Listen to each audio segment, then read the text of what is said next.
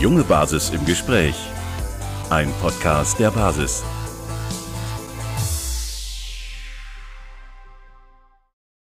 Ja, dann herzlich willkommen zurück beim Podcast der jungen Basis. Äh, schön, dass ihr wieder eingeschaltet habt. Wir sind heute im Gespräch mit äh, Frau Dr.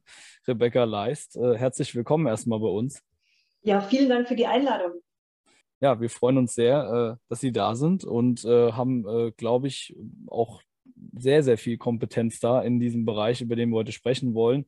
Es soll heute ja um das Thema gehen, wie kann man über Medizin sprechen, beziehungsweise was kann man medizinisch sozusagen verbessern, was kann man zusammenführen, was ist sozusagen an ähm, der uns bekannten Medizin gut, was ist an anderen alternativen äh, Einflüssen vielleicht äh, besser oder wie kann man das zusammenführen. All diese Themen ähm, in Bezug auf unsere Gesundheit sollen heute äh, im Zentrum stehen und äh, da sind Sie ähm, sozusagen in diesem Bereich sehr, sehr prädestiniert dafür. Da freuen wir uns sehr drauf. Zu Beginn, äh, wie wir das immer so machen, würden wir uns sehr, sehr freuen, wenn Sie sich für unsere Zuhörer einfach auch nochmal selbst kurz vorstellen könnten. Das wäre klasse. Ja, okay, dann fange ich mal an. Also mein Name ist Rebecca Leist. Ich bin Gynäkologin mit Spezialisierung auf unerfüllten Kinderwunsch, weil ich sieben Jahre lang in einem Kinderwunschzentrum in München ähm, als Gynäkologin gearbeitet habe. Parallel habe ich damals schon angefangen, mich für die chinesische Medizin zu interessieren, weil mir irgendwie die westliche Medizin ein bisschen, das klingt jetzt überheblich, ein bisschen zu eingeschränkt war. Ähm, und ich habe mich dann vor 17 Jahren im Zentrum von München mit einer kleinen Privatpraxis niedergelassen für chinesische Medizin. Also ich habe seitdem ganz viele Kinderwunschpatientinnen mit chinesischer Medizin behandelt, aber natürlich auch eher allgemeinärztlich. Ich behandle Männer, Kinder ähm, und mit den verschiedensten Themen. Allergien, äh, Schmerzsyndrome.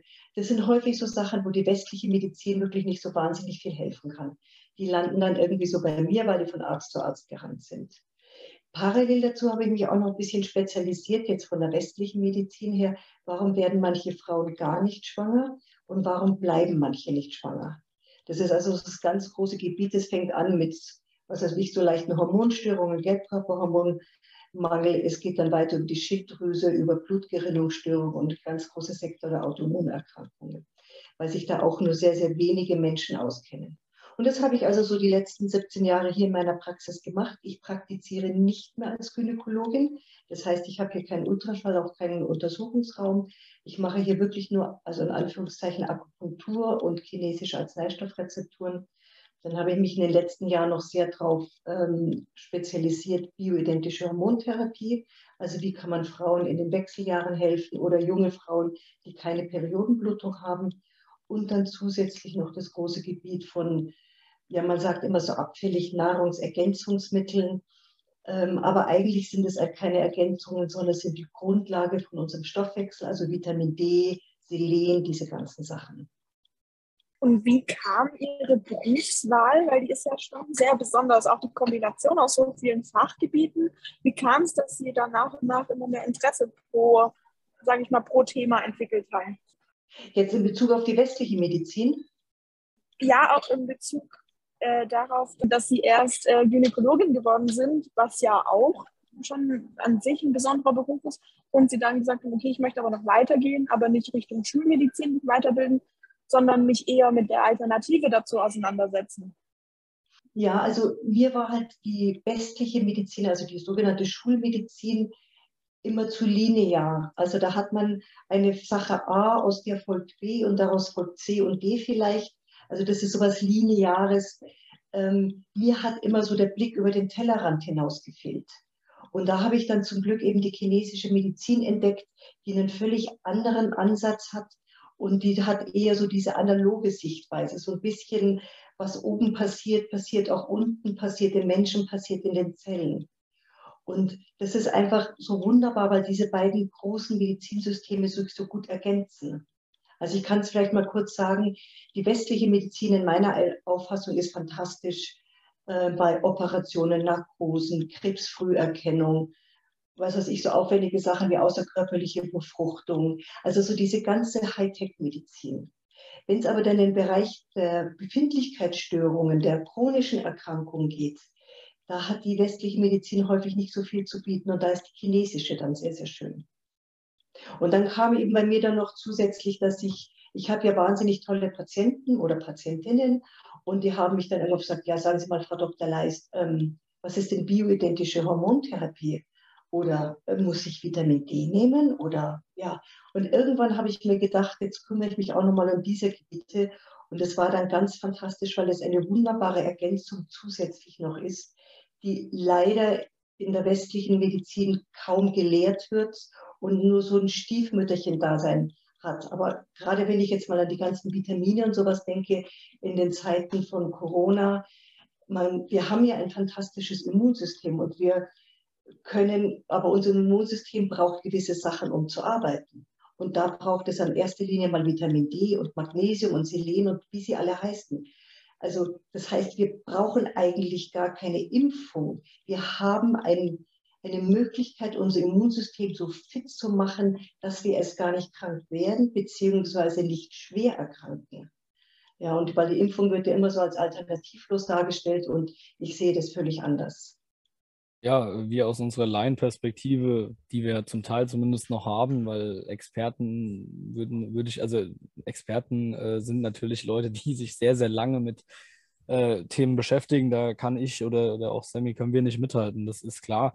Ähm, allerdings beschäftigt man sich ja auch laienhaft damit und dann äh, ist eben genau die Frage, also ich habe mir die Frage erstmals gestellt, ähm, am Anfang, wo das Ganze losging da wurde die Impfung ja auch schon als einziger Ausweg aus dem Ganzen propagiert. Ähm, mit der Zeit wurde mir klar, dass es, äh, wie auch bei der Grippeimpfung, eigentlich ähm, unnötig ist, für die meisten Menschen zumindest, völlig unnötig.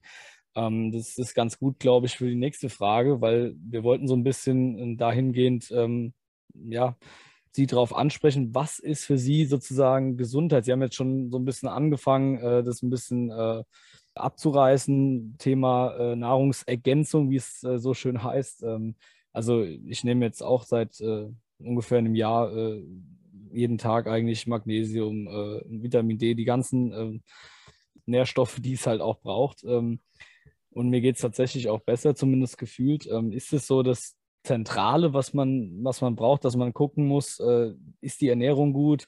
Ähm, was verstehen Sie da unter gesundem Leben sozusagen?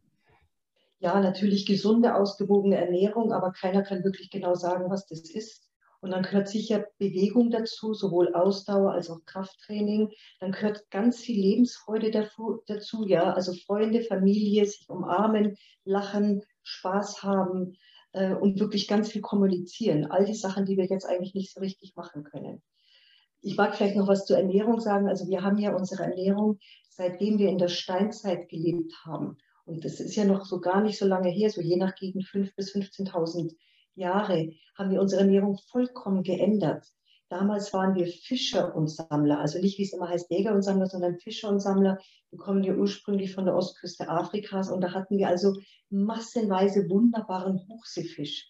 Und dieser Hochseefisch hat diese ganz tollen Omega-3-Fettsäuren und durch die, den großen, durch diesen großen Verzehr von den Omega-3-Fettsäuren hat sich unser Gehirn erst so richtig entwickeln können, ja, sodass wir, naja, letztendlich vom Affen zum Menschen wurden.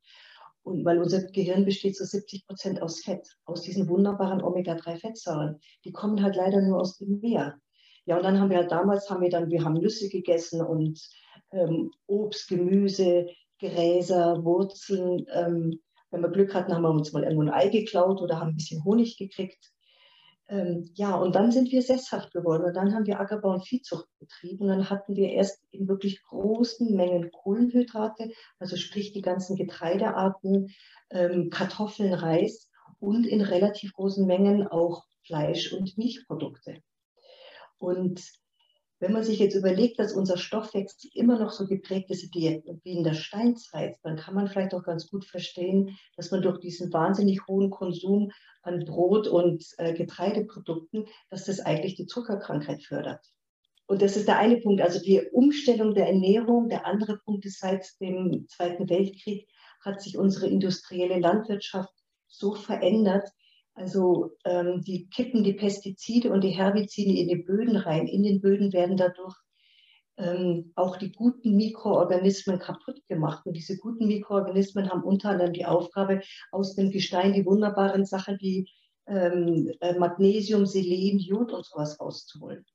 Also das heißt auch, wenn man wüsste, was ist wirklich eine ausgewogene Ernährung, wir würden es mit unseren Lebensmitteln nicht kriegen, uns ausreichend zu versorgen. Also deswegen plädiere ich auf jeden Fall ganz stark dafür, zusätzlich Sachen zu nehmen. Und ich habe da auf meiner Homepage seit Anfang März letzten Jahres eine PDF-Datei, die sich jeder runterladen kann. Was kann man einnehmen, das Immunsystem zu stützen, sich besser gegen Viren zu wehren? Aber diese ganze Liste ist natürlich nicht bloß was fürs Immunsystem, sondern das ist die Grundlage von unserem Stoffwechsel. Damit werden wir gesund, älter und alt und damit kriegen wir gesunde Kinder. Bei Kinderwunsch kommen dann noch so ein paar andere Sachen dazu, aber das ist schon mal eine ganz gute Ausstaffierung. Deswegen habe ich auch 0,0 Angst, mit dem Virus zu erkranken bzw. mich anzustecken, weil angenommen, ich stecke mich an, ich werde sicher nicht sehr schwer krank, weil ich ein fittes Immunsystem habe. Ja, und äh, das ist, glaube ich, auch äh, eine Sache, die fängt in der, in der Psyche auch ne, an, irgendwie auch mental. Also, dass man, dass man auch ein gewisses Vertrauen hat und dass man auch keine Angst hat, vor allem, weil ich glaube, Angst kann das Immunsystem schon auch schädigen. Da hatten wir auch ähm, schon gute äh, Beiträge hier im Podcast äh, von beispielsweise Professor Dr. Dr. Christian Schubert und äh, mhm. weiteren. Also da ist, glaube ich, auch wichtig, dass die Psyche sozusagen mitspielt. Ne? Ja, ganz elementar natürlich. Also Angst macht krank. Und uns wird ja wirklich seit 19 Monaten sukzessive Angst gemacht auf den verschiedensten Gebieten. Und, und wenn wir dann uns nicht treffen können, wenn wir uns dann nicht umarmen können oder die Hand geben können, also dann kann auch kein Immunsystem so gut mehr arbeiten. Also ja, kann ich nur zustimmen. Freude und keine Angst, sondern Energie, Lust, Sachen zu unternehmen, ist ganz entscheidend dafür, dass wir gesund sind und gesund bleiben. Ja, ähm, apropos gesund und gesund bleiben, wir wollen noch ein bisschen über die ähm, ja, von Ihnen auch praktizierte äh, traditionelle chinesische Medizin sprechen. Ähm, jetzt mal so für, für, für Leute, die das noch nie gehört haben, was ist denn der Ansatz dieser TCM sozusagen? Was äh, steht da im Vordergrund und was ist der Unterschied zur Schulmedizin? Also es ist ein sehr energetisches System, Energien, die wir bis heute mit unseren westlichen Möglichkeiten nicht messen können. Ähm, das ist ein System, das sagt, es gibt verschiedene energetische Leitbahnen im Körper. Also man sagt im Deutschen immer so Meridiane, aber das ist eigentlich ein Übersetzungsfehler. Ähm, weil diese Meridiane oder diese energetischen Leitbahnen gehen nicht senkrecht am Körper runter, sondern die sind, haben wirklich einen relativ komplexen Verlauf. Und es wird eben postuliert, dass in diesen Leitbahnen die Energien Qi und Xue fließen. Und die kann ich mit der Akupunktur beeinflussen. Und ich möchte wirklich sagen, also jeder, der schon mal gut akupunktiert worden ist, der merkt, dass da etwas in Bewegung kommt. Ähm, also das ist der eine Ansatz. Der andere Ansatz ist, ähm, es, es, die chinesische Medizin sagt, es gibt gewisse Umweltfaktoren, die machen uns krank. Also Wind, Kälte, Zugluft, Hitze, Feuchtigkeit. Wir kennen das so ein bisschen im Westen auch. Wir sagen zum Beispiel, wir haben uns erkältet ja, und dann kriegt man halt einen Schnupfen, Niesen, Heiserkeit. Die chinesische Medizin hat vor 2000 Jahren ein Buch geschrieben, das Shanhan Lung, das sind die sechs Schichten der kältebedingten Erkrankungen. Also die alten Chinesen waren in meiner Einschätzung wirklich sehr, sehr klug. Und die haben da verschiedene Ebenen schaffen können. Und je nachdem, was für eine Ebene ich dann diagnostiziere, kann ich das auch behandeln. Ähm, und das ist natürlich jetzt nochmal ein neuer Ansatzpunkt gegen Corona, wenn man da erkrankt. Da kann man natürlich sehr viel machen, aber da muss ich immer eine Puls- und Zungendiagnose dazu machen und da muss ich die Patienten immer sehen. Deswegen kann ich da nicht einfach so eine Rezeptur wie für Vitamin D oder so auf meine Homepage setzen. Und leider kommen diese Patienten natürlich nicht in meine Praxis, weil die, die krank sind, die trauen sich ja nicht aus dem Haus. Ein anderer Ansatzpunkt noch von der chinesischen Medizin, den ich jetzt sagte, sind diese äußeren Faktoren Kälte, Hitze, Zugluft, sind die inneren Faktoren, also emotionale Sachen wie Angst, ja, hier haben wir sie, ähm, Ärger, Zorn, diese ganzen Geschichten. Und das ist jetzt einer der ganz großen Unterschiede zur westlichen Medizin. Wir sagen ja immer, ähm, wir haben den Körper und dann wird der Körper krank Und die Psyche, ja, was ist mit der Psyche? Wir haben in der westlichen Medizin kein Konstrukt dazu, die Psyche oder die Psychosomatik wirklich zu integrieren. Die chinesische Medizin kann das schon. Und das ist für mich eben auch der große Vorteil, weil ich dann diesen Übergangbereich so bei Befindlichkeitsstörungen, ja, ist es denn nun die Psyche oder ist es denn nun was Körperliches oder so? Das spielt in der chinesischen Medizin gar nicht so die Rolle. Also manchmal, wenn es Patienten wirklich sehr schlecht geht und überhaupt nicht in der Lage wären, zum Beispiel eine Psychotherapie zu machen, kommen die mit meinen chinesischen Arzneistoffrezepturen und Akupunktur so weit, dass sie sich auch auf eine Psychotherapie einlassen können. Und äh, was ist jetzt für Sie so der prägnanteste Unterschied? Also die prägnantesten Unterschiede sind, ähm, die westliche Medizin spezialisiert sich immer mehr. Ja, also wir haben, früher hat der Hausarzt alles gemacht. Jetzt wird man zum Gynäkologen geschickt, zum Urologen, zum Phlebologen und wie sie alle heißen. Das heißt, das finde ich das ganz große Problem in der westlichen Medizin. Es schaut keiner mehr über den Tellerrand hinaus. Es sieht jeder immer nur sein eigenes Fachgebiet und kommt nicht darauf an, dass zum Beispiel Schmerzen im kleinen Becken nicht bloß was Gynäkologisches sein könnten, sondern was Urologisches, was Allgemeinmedizinisches. Also das ist eine sehr beschränkte Sichtweise. Die chinesische Medizin tut immer die ganzen anderen, man nennt es Funktionskreise, ähm, mit anschauen, weil man weiß, dass sie sich eben alle gegenseitig beeinflussen und dass es nicht ein isoliertes Geschehen ist. Ja, die ähm, Unterschiede haben Sie jetzt äh, gut aufgezeigt und äh, auch mehrfach schon beleuchtet. Wir wollen jetzt noch so ein bisschen in die, in die Richtung jetzt gehen. Es ist jetzt wieder November, es wird jetzt wieder sozusagen Winter langsam, es wird kälter. Es ist jetzt gerade auch so eine, so eine Übergangsphase wieder, die ich persönlich hasse, weil ich nie weiß, was soll ich anziehen, wie kalt ist es.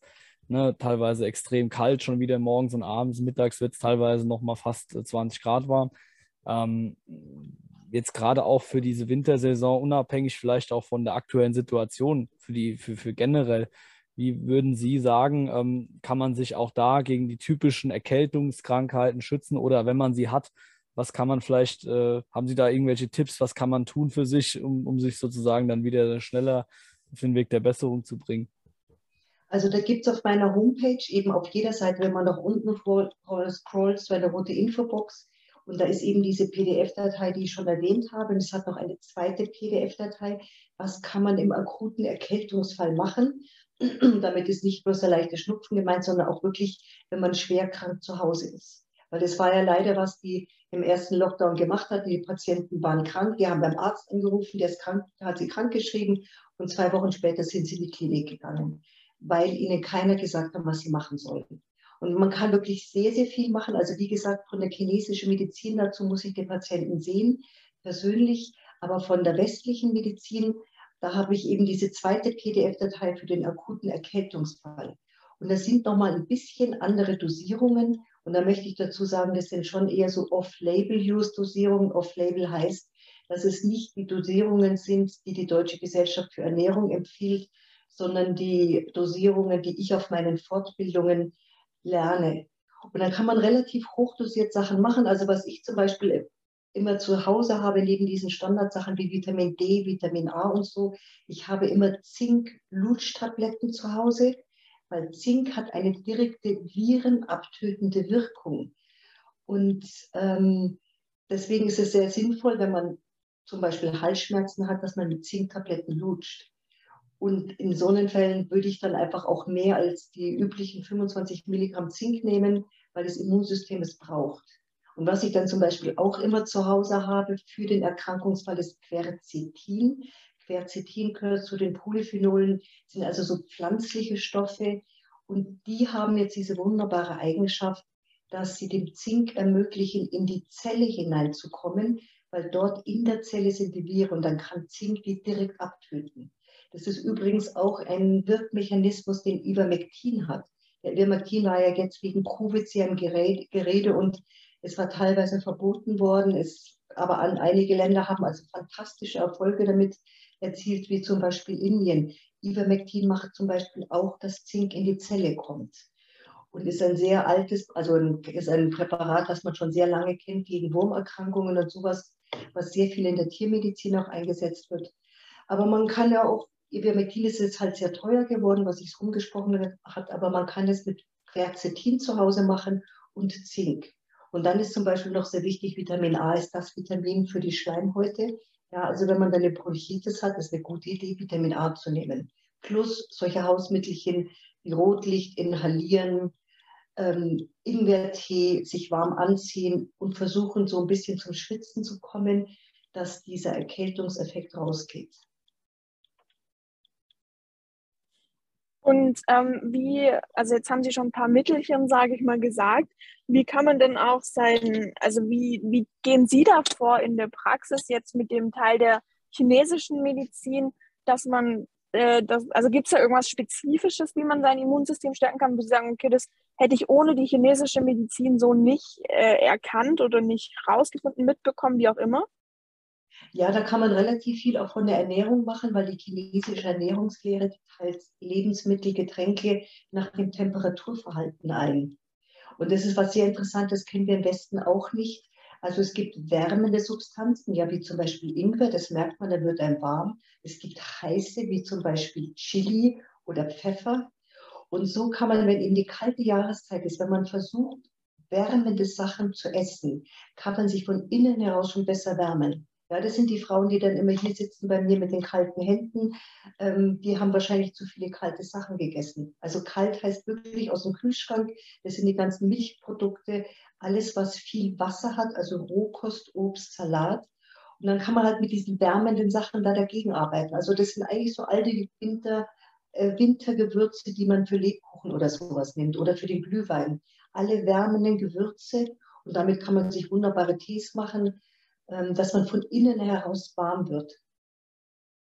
Okay, ich hätte jetzt noch eine Nachfrage. Ähm, Sie haben das vorhin schon mal gesagt, ähm, Sie agieren viel alternativ zur Schulmedizin. Siehe Beispiel hatten wir jetzt das Impfbeispiel. Gibt es denn irgendwas, was Sie sagen, das ist in der Schulmedizin zwar gelöst, aber bei uns nicht? Oder ist es eher andersrum, wie Sie vorhin schon ein paar Beispiele noch gesagt haben, dass es zwar in der chinesischen Medizin gelöst oder in der Alternativen, aber in der Schulmedizin noch nicht gelöst. Also gibt es da auch praktisch das Gegenbeispiel oder ist es eher, dass Sie gesagt, nee, es ist nur rum, so rum, dass es bei uns gelöst und bei den anderen nicht gelöst ist? Ich verstehe nicht so ganz, was Sie meinen mit gelöst.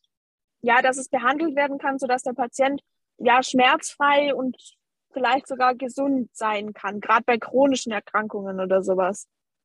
Ja, also gerade bei chronischen Erkrankungen hat die chinesische Medizin sicher große Vorteile.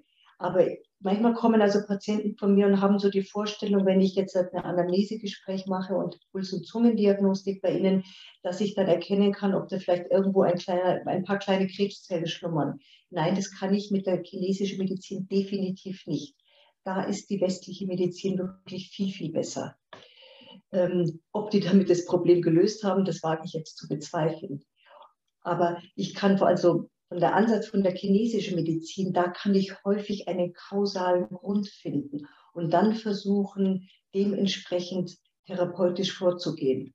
Und es gelingt natürlich nicht immer, aber relativ häufig, also typisch in meiner Praxis sind Frauen mit Periodenschmerzen. Und Periodenschmerzen ähm, wo die Frauen dann Wärme hin tun und das, weil es die Schmerzen lindert. Das ist von der chinesischen Mediziner betrachtet meistens ein alter Kälteprozess.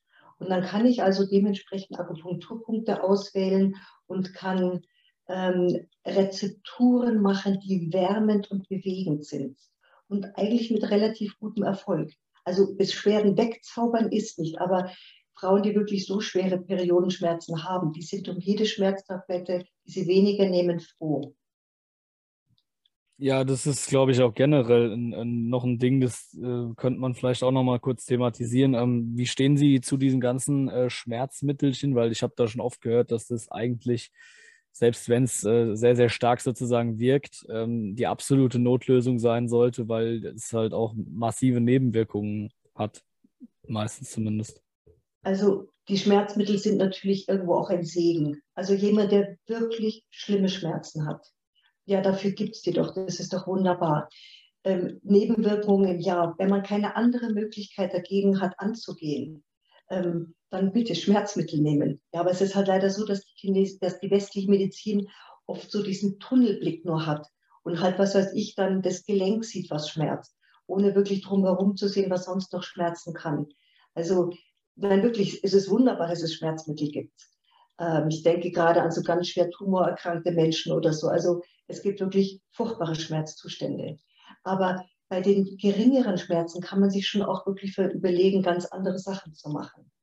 Aber da muss ich jetzt vielleicht auch mal so eine ganz grundsätzliche Kritik an unserem Gesundheitssystem aussprechen. Unser Gesundheitssystem ist nicht dafür da, dass wir gesund sind, sondern eigentlich geht es darum, dass wir krank werden, weil dann wird an uns verdient. Wenn es dem Gesundheitssystem darum ginge, dass wir gesund werden, dann wäre es eine Kassenleistung, dass jedem Menschen einmal im Jahr der Spiegel von Vitamin D, Magnesium und diesen ganzen Sachen bestimmt wird und dass dann die Supplementierung auch von der Kasse übernommen würde dann würden wir jedes Jahr eine unglaublich große Menge an Milliardenbeträgen an Krankheitsfolgekosten einsparen, weil wir gesünder wären. Also das wäre für mich einer von diesen ganz großen Ansätzen, dass wir sagen, wie können wir anfangen in der Medizin zu uns zu überlegen, was ist Gesundheit, wie leben wir gesund, wie ernähren wir uns gesund, dass das schon als Schulfach wirklich schon in der Volksschule unterrichtet wird. Und was können wir machen, um gesund zu bleiben? Also dieser ganz große Sektor der Prävention wird praktisch in der Medizin äh, nicht gemacht, angewandt, hat nur eine völlige Randerscheinung. Nein, wir haben eine Reparaturmedizin, erst krank werden, dann wird behandelt, erst krank werden, was weiß ich, zuckerkrank werden, dann kann man teure Insulinspritzen verkaufen, anstatt den Menschen vorher beizubringen und mit ihnen zu überlegen, wie kann ich mich anders ernähren, wie kann ich mich anders bewegen, dass ich länger gesund bleibe und nicht zuckerkrank werde. Ja, ähm, das finde ich äh, schön beschrieben und äh, ja, doch schon auch verbildlicht, wie Sie das gesagt haben. Es ist praktisch eigentlich so eine Art Teufelskreis. Äh, ein Gast, der vor ungefähr zwei, drei Wochen bei uns war, Gerrit Käferstein, der hat gesagt, die Medizin oder das Medizinsystem in Deutschland ähm, bezogen auf die Schulmedizin und auf die Krankenhäuser ist nicht gut darin, gesunde Leute zu haben, sondern ist gut darin, die Leute am Leben zu halten ähm, oder halt nicht sterben zu lassen. Und äh, ich glaube, in die Richtung sprechen Sie ja auch eher noch ein bisschen, sage ich mal, verschärfter, dass Sie ja sagen, die, äh, es gibt einfach Sachen, da ist so eine Krankheit gar nicht so unpassend für, äh, für den Geldverdienst des Gesundheitssystems. Ähm, und äh, das finde ich sehr schön, wie gesagt, schon verbildlicht, wie Sie das jetzt gerade beschrieben haben. Unsere letzte Frage, oder ja, man kann es nicht wirklich Frage nennen, aber wie oder was ist denn so ein kleiner Lebenstipp oder vielleicht auch so eine Lebensweisheit, so eine Art Lebensweisheit, äh, die Sie jetzt in dem Fall uns und den Zuhörern äh, mitgeben können, wollen äh, oder worüber wir uns auch freuen würden, wenn Sie das tun, ähm, den, mit dem sie einfach sagen, okay, da, das ist so das, was ich, keine Ahnung, aus meiner Lebenserfahrung ausweise oder aus meiner Erfahrung als Ärztin, Gynäkologin oder sowas. Ja, versuchen glücklich zu sein. Ja, aber auch das, also auch da gibt es kein Unterrichtsfach in der Schule. Wie bin ich eigentlich glücklich? Was kann ich machen, dass es mir besser geht? Ja, und meine Erfahrungen von den ganzen letzten Jahren sind, ich versuche halt wirklich von den ganzen Systemen das Beste mitzunehmen. Also ich nehme diese ganzen wunderbaren äh, Mikronährstoffe wie Vitamin D. Ich bin in den Wechseljahren, also nehme ich die ganzen wunderbaren Hormone und ich versuche mich in meiner Umgebung mit meinen Patienten, mit meinen Mitarbeitern, mit meinen Freunden, Bekannten, Familie, dass es uns allen so gut wie möglich geht. Also einen wirklich konkreten Lebenstipp in dem Sinne habe ich nicht, aber ich möchte jetzt noch was sehr, sehr Ketzerisches sagen. Bitte lassen Sie sich nicht gegen Covid impfen.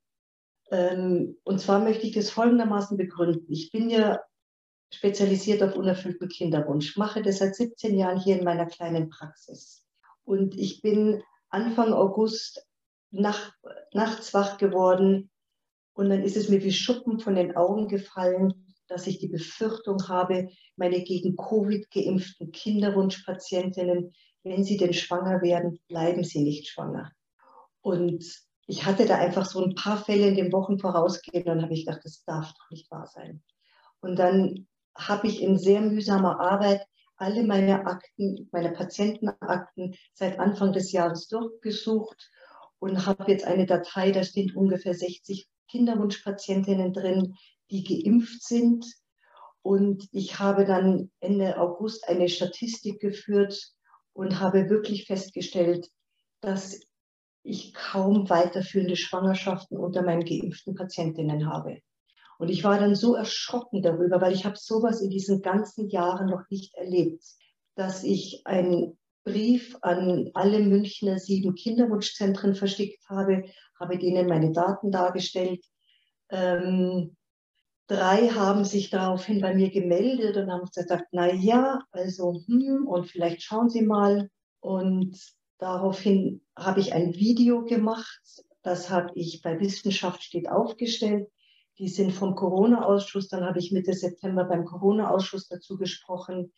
Und weil meine Zahlen weiterhin sehr beunruhigend sind, habe ich vor zwei Wochen an über 100 Kinderwunschzentren deutschlandweit ähm, meine Sorgen, meine Zahlen ähm, geschickt. Und ich bitte die Kinderwunschzentren darum, ähm, den Impfstatus zu erfassen, weil denn eine Frau, die außerkörperliche Befruchtung macht, muss darüber Statistik geführt werden. Das heißt, es wird erfasst, wenn sie anfängt mit den hormonellen Stimulationen, wenn dann die Eizellen entnommen werden und so weiter. Das wird alles erfasst prospektiv. Das heißt, während sie es schon macht und weiter. Und wenn da jetzt noch der Impfstatus zu Covid mit hineingebracht wäre, dann hätten wir sofort eine Gruppe von Geimpften und eine ungeimpfte Kontrollgruppe. Weil das ist das Problem, was wir bisher haben mit dieser Impfung. Die Nachbeobachtungszeit für die Zulassung beträgt ja nur zwei oder drei Monate. Es sind keine wirklich großen Studien jetzt danach mehr angelegt worden mit Kontrollgruppe, mit einer ungeimpften Kontrollgruppe. Und bei den Kinderwunschpatientinnen hätten wir das sofort. Und vor allem, wir haben Vergleichsdaten seit Jahrzehnten ja, die, jedes Kinderwunschzentrum für sich und die Masse der Kinderwunschzentren zusammen führen Statistik, die wissen, wie ihre Schwangerschaftsraten sind. Und ähm, weil mich das eben so beunruhigt hat, habe ich die Kinderwunschzentren gebeten, schaut euch das an. Ja, ähm, probiert es. Es spricht ja von medizinischer Seite nichts dagegen. Wenn man halt ein bisschen Arbeit, ansonsten nicht. Und ich muss wirklich sagen, an die über 100 Kinderwunschzentren habe ich von drei eine Antwort bekommen und eine wirklich sehr herabsetzend. Das wäre doch ein absoluter Quatsch hier. Ja, also deswegen meine dringende Warnung, bitte nicht impfen. Oder wenn einmal geimpft worden ist, bitte auch nicht weiter impfen. Oder wenn zweimal geimpft worden ist, bitte keine Auffrischungsimpfung. Wir wissen nicht, was dieser Impfstoff auf die Fruchtbarkeit bedeutet, auf Missbildung von Kindern vielleicht ähm, und was langfristig unsere Fruchtbarkeit damit macht. Es gibt keine Langzeitstudien dazu. Ich hätte daran jetzt noch eine anknüpfende Nachfrage. Ähm, das, was Sie beschreiben, ist ja praktisch das Horrorszenario für eine funktionierende Gesellschaft, für jedes Familienbild, auch für die, ja, sag ich mal, das Gleichgewicht in einer Beziehung, weil so ein Kindesverlust ist ja, sag ich mal, mit das Schlimmste, was eine Beziehung äh, oder auch die Familie, die das Umfeld oder so mitmachen kann. Haben Sie die, den Anstieg an Fehlgeburten oder für, ja doch verlorenen Kindern schon wahrgenommen in den Maßnahmenzeiten, als die Impfung nur die, also als nur die Rede von der Impfung war? Äh, das heißt, als die Frauen mit zum Beispiel bei Fehlgeburten mit Maske im äh, Kreissaal saßen oder wurde Ihnen das erst wirklich bewusst, als, äh, als es mit den Impfungen angefangen hat? Also von den Maßnahmen kann ich nichts sagen. Allerdings muss man dazu sagen, dass als dieser erste Lockdown war, haben auch die ganzen Kinderwunschzentren meines Wissens bundesweit ähm, keine außerkörperlichen Befruchtungen mehr gemacht und haben die Therapien sehr runtergefahren. Also da war im ersten Lockdown war also relativ Pause. Und danach wäre mir nichts aufgefallen. Also ähm, wir, es gibt auch keine Studien dazu, was macht die Maske, ähm, wenn eine Frau das in der Schwangerschaft lange trägt. Aber ich habe ein paar Patientinnen, die wollten von mir eine Maskenbefreiung haben, weil sie eben schwanger sind und weil sie einfach schon ein paar Mal in Ohnmacht gefallen sind. Natürlich kriegen die eine Maskenbefreiung von mir. Das ist gar keine Frage. Also da kann ich nichts äh, feststellen. Aber es ist natürlich schon die Frage, ein, ein Sauerstoffmangel und zu viel Kohlendioxid die beiden wichtigsten Faktoren, die die äh, Maske machen, wenn das in der Schwangerschaft lange Zeit dem Embryo, dem Feten passiert, wäre es die Frage, was passiert mit dem? Es weiß wirklich keiner. Macht es minderbegabte Kinder? Wir wissen es einfach nicht. Es ist nicht untersucht worden. Ja, und als es dann mit dieser ganzen Impferei losging, war ich ja schon sehr in Sorge, weil ich mir angeschaut habe, was bewirkt denn dieser Impfstoff, was sich die meisten Ärzte ja überhaupt nicht klar machen, was da passiert. Und ich habe sehr große Befürchtungen gehabt, dass es sich auch auf die Fruchtbarkeit auswirken könnte. Aber ehrlich gesagt, ich hatte nicht gedacht, dass ich das in meiner klitzekleinen Praxis feststellen könnte. Und ich sage ja gar nicht, dass es so ist, aber ich bitte eben darum, Kinderwunschzentren überprüft das, diese Befürchtungen sind ernst zu nehmen. Und ich mag, ich kann vielleicht am Schluss noch ein paar Zahlen sagen. Also wenn man weiß, bei der außerkörperlichen Befruchtung, wenn man dann Eizellen entnimmt, befruchtet und wieder überträgt, jetzt ganz unabhängig davon, wie alt die Frau ist, wie viele übertragen werden, ist die Schwangerschaftsrate ungefähr 30 Prozent. Und ich habe in meiner Praxis jetzt ähm, acht spontane Schwangerschaften gehabt, davon nur eine einzige weiterführende, aber ich weiß auch nicht, ob sie wirklich noch weiterführend ist weil ich kann natürlich meine Patienten nicht regelmäßig nachfragen. Dann waren 21 Mal ähm, die Versuche von der außerkörperlichen Befruchtung und auch von zwei Patientinnen habe ich keine Antwort bekommen auf meine E-Mail-Anfrage, aber ich gehe mal davon aus, dass das keine Schwangerschaft ist. Elfmal gar keine Schwangerschaft, zweimal eine biochemische Schwangerschaft, das heißt, das Schwangerschaftshormon ist im Blut angestiegen, war also messbar, ist aber wieder abgefallen. Dann habe ich zweimal eine frühe Fehlgeburt gehabt und bisher eine einzige weiterführende Schwangerschaft von 21 Versuchen. Und wenn man sich jetzt überlegt, dieses Prozentzahl von 30 Prozent ungefähr, dann ist da also ein eklatantes Missverhältnis. Aber ich muss natürlich einschränkend sagen, meine Zahlen sind nicht repräsentativ. Ja, also das ist jetzt kein Bevölkerungsquerschnitt, aber ich finde sie so beunruhigend, dass ich eben die Kinderwunschzentren bitte, meine Befürchtungen zu widerlegen. Ja, sehr interessantes, auch äh, natürlich aufwühlendes Thema, kann ich mir vorstellen. Ähm, ja, ich möchte mich an der Stelle ähm, bei Ihnen bedanken, dass Sie sich bereitgestellt haben, bereit erklärt haben, hier dabei zu sein. Ähm, bei dieser Podcast-Folge, es war sehr, sehr interessant, wirklich auch äh, die verschiedenen Ansätze mal kennenzulernen und jetzt auch über dieses Thema nochmal ähm, ja, wirklich äh, detailreich zu sprechen. Ich bin wirklich äh, bisschen geschockt auch, aber ja, äh, man muss das auch ansprechen. Und wenn man da sozusagen Befürchtungen hat, äh, dann, dann müssen die auch raus, um halt eben auch die Leute zu schützen. Ich sage es auch immer wieder. Ähm, wer das meint, machen zu müssen, soll das, soll das tun, aber man sollte sich vorher auf jeden Fall über die ähm, Konsequenzen äh, oder über die Faktenlage im Klaren sein. Ja? Und äh, ja, da schließe ich mich nur an. Ähm, Nochmal vielen Dank, dass Sie heute dabei waren. Vielen, vielen Dank, dass Sie mich eingeladen haben und ich wünsche Ihnen von Herzen alles Gute. Dankeschön. Vielen Dank fürs Zuhören. Stellt gerne eure Fragen, kommentiert und gebt uns euer Feedback. Liked und abonniert unseren Kanal und vielleicht besucht ihr uns auch bei Facebook oder Instagram. Wir freuen uns auf euch. Bis zur nächsten Woche.